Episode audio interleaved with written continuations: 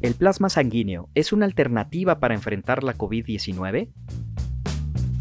De esto hablamos en la segunda colaboración que mantiene la Red Mexicana de Periodistas de Ciencia con el programa de Radio UNAM, La Ciencia que Somos. El trabajo de verificación de Michelle Morelos y el editor de la semana, Luis Castrillón, fue una de las primeras colaboraciones que se realizaron bajo el proyecto COVID Conciencia. Los invito a que no se despeguen para conocer los detalles. Mi nombre es Carlos Hernández Zarza, radico en la ciudad de Toluca y formo parte de la red en el Nodo Estado de México, uno de los 18 que existen al interior del país. A lo largo de la colaboración que mantiene la red con Radio UNAM, ustedes escucharán varias voces de periodistas de ciencia de todo México. En los próximos minutos escucharán también los detalles sobre el inicio del Foro Virtual e Hispanoamericano de Periodismo Científico, un esfuerzo de la red con otras organizaciones de periodistas como Factual. En este encuentro se tiene la oportunidad de discutir la cobertura sobre COVID-19. Les invito a seguir las discusiones de este foro en el blog de la red y en su canal de YouTube. Sin más preámbulo, los invito a que sigan la participación de la Red Mexicana de Periodistas de Ciencia en Radio UNAM. Red Mexicana de Periodistas de Ciencia. Porque la cobertura de COVID-19 requiere ciencia.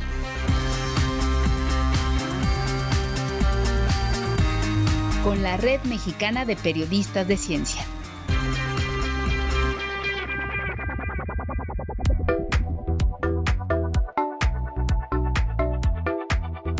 Inició esta colaboración que hace con nosotros la Red Mexicana de Periodistas de Ciencia, hoy con Carlos Hernández Zarza, quien es el coordinador del Nodo Estado de México de esta red y que fue quien coordinó o co-coordinó realmente el libro Narrar la Ciencia una mirada desde el periodismo que ya se lo hemos comentado en este espacio. Carlos, bienvenido. Hola, muchas gracias. Saludos Ángel y Sofía, aprecio el espacio a Radio UNAM, a la productora de la ciencia que somos, que somos Claudia Gesto, y la oportunidad, por supuesto, a Leida Rueda, presidenta de la Red Mexicana de Periodistas de Ciencia. Les saludo efectivamente desde el Estado de México, en Toluca, donde también participamos un grupo compacto, pero bien representados de miembros de esta red. Carlos, por favor, eh, por ejemplo, esta semana una de las noticias que se dieron fueron esta infodemia de que ya estamos llenos de noticias, pero también ahí es importante estar enterados de lo que está sucediendo. ¿Qué nos traes para, este reporte semanal? Pues mira, como parte de, esta colaboración, comentarles, eh, ustedes saben que todas las cifras que se van dando día con día respecto al número de fallecidos eh, y respecto a la situación que enfrenta nuestro país. Se da eh, por la noche en las conferencias de las 19 horas. Al corte del día de ayer, México registra 7.802 casos activos de COVID-19 y 2.961 muertes a causa de esta enfermedad. Suman en total 26.600 casos ya acumulados. Los estados más afectados eh, obviamente por su densidad poblacional, son la Ciudad de México y el Estado de México, pero le siguen entidades como Baja California, Morelos, Yucatán, Tabasco, Puebla, Veracruz o Sinaloa. Una de las notas que, por ejemplo, también en esta semana ha llamado la atención, incluso por su polémica, ha sido el anuncio relacionado con la curva epidemiológica. De acuerdo al modelo matemático que instrumenta el gobierno federal, eh, entre ellos el modelo Centinela, se refirió una disminución de 60 a 75% en casos de COVID-19. La polémica, bueno, se desprendió eh, por este anuncio relacionado con el contraste de las proyecciones presentadas hace unas semanas. Recordemos, no obstante, que este tipo de modelos justo eso nos ofrecen, una proyección y no se trata de verdades absolutas.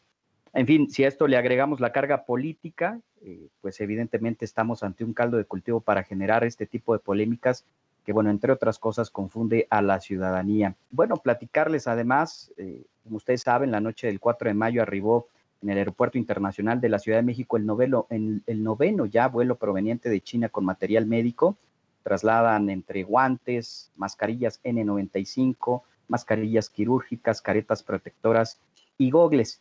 Y bueno, compartirles una noticia muy importante para la Red Mexicana de Periodistas de Ciencia, porque esta semana inició de forma virtual el Foro Hispanoamericano de Periodismo Científico COVID-19, un esfuerzo multinacional, independiente, en el que expertos en periodismo y ciencia, bueno, han generado este espacio gratuito en el que fundamentalmente lo que se busca es pues promover el aprendizaje, compartir experiencias de todo el mundo y saber eh, de qué manera podemos los periodistas informar de mejor forma el, eh, el tema de la pandemia del COVID-19. Por cierto, en, esta, en este momento hay una mesa que se difunde también a través de, redes sociales eh, como parte, como parte de este foro virtual que, bueno, pues les, les, insisto, lo ha realizado la Red Mexicana de Periodistas de Ciencia.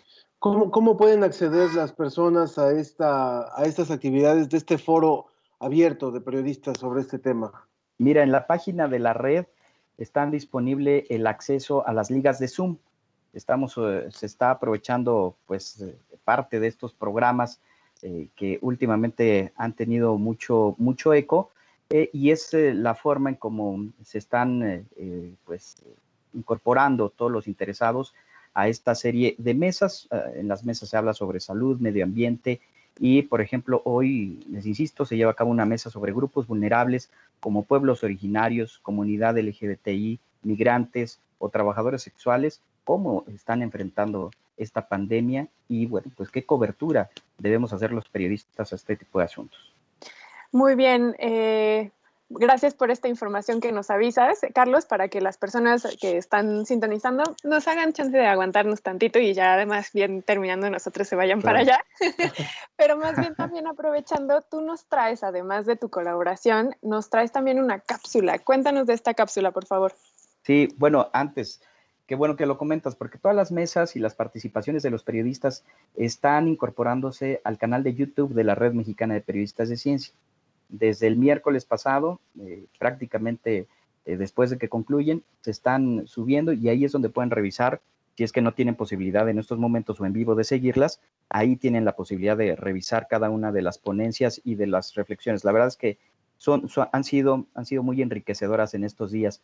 Y efectivamente, bueno, pues eh, como parte de las actividades que realiza la red, ya Leida les platicó de esta colaboración bajo el esquema eh, COVID de conciencia, en donde se reunieron a varias eh, asociaciones de periodistas, La Bombilla, Científicas Mexicanas, Verificado, el editor de la semana, y hoy toca el turno de escuchar eh, la cápsula y el trabajo que se realizó respecto al tratamiento con plasma sanguíneo con anticuerpos.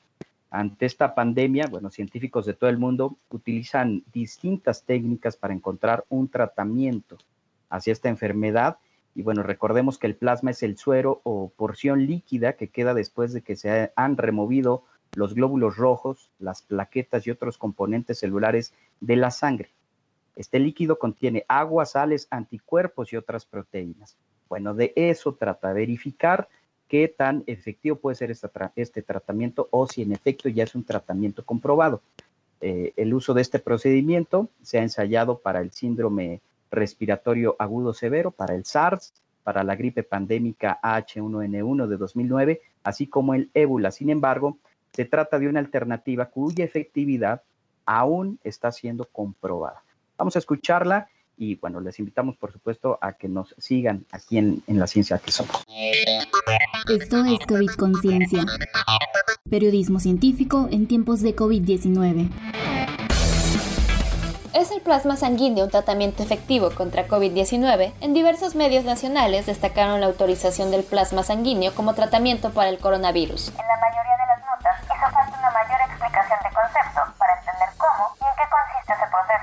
Punto clave es la inmunidad pasiva, es decir, la capacidad que tienen las personas recuperadas de una infección para desarrollar anticuerpos que circulan en su sangre y pueden neutralizar al patógeno. Quienes se han recuperado del COVID-19 cuentan con anticuerpos en su plasma sanguíneo, que es el líquido que queda de la sangre luego de remover células y plaquetas, el cual se puede inyectar a pacientes con sistemas inmunológicos débiles para que desarrollen una línea de defensa contra la infección. Este procedimiento no es nada nuevo. Síndrome respiratorio agudo severo y el H1N1. Sin embargo, pese a estar probado para esas y otras infecciones y autorizado por la Administración de Alimentos y Medicamentos de Estados Unidos, hacen falta más investigaciones para el caso actual. Primero, se debe identificar a los hiperinmunes al virus e invitarlos a donar sangre. Después es necesario que se analicen los resultados para comprender cuál es la concentración ideal de anticuerpos para el tratamiento, cuántos hay en una unidad de plasma donado y con qué frecuencia un sobreviviente podría donar.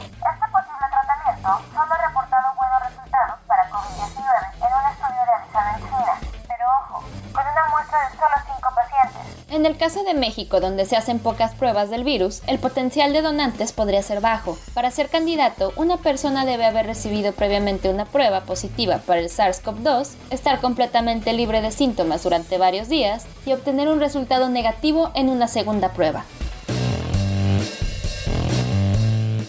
Esto fue COVID Conciencia, periodismo científico en tiempos de COVID-19.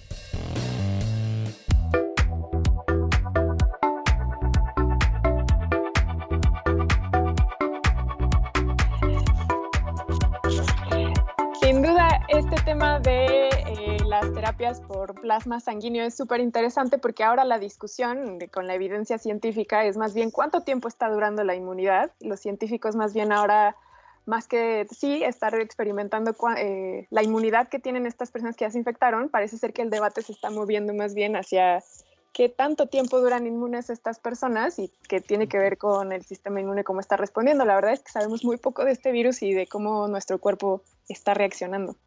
Efectivamente. Eh, efectivamente, ahí se está eh, concentrando la discusión y bueno, pues es parte de lo que los periodistas de ciencia ahora nos estamos dando la oportunidad de verificar todo lo que va surgiendo. Recordemos, eh, pues se trata quizá de explicar incluso cómo es el proceso científico, ¿no? Pues hasta aquí la colaboración, únicamente eh, invitarlos a que sigan las redes sociales de, la Red Mexicana de Periodistas de Ciencia, eh, en Twitter como arroba Red MPC. Red Mexicana de Periodistas de Ciencia, Periodistas en Red.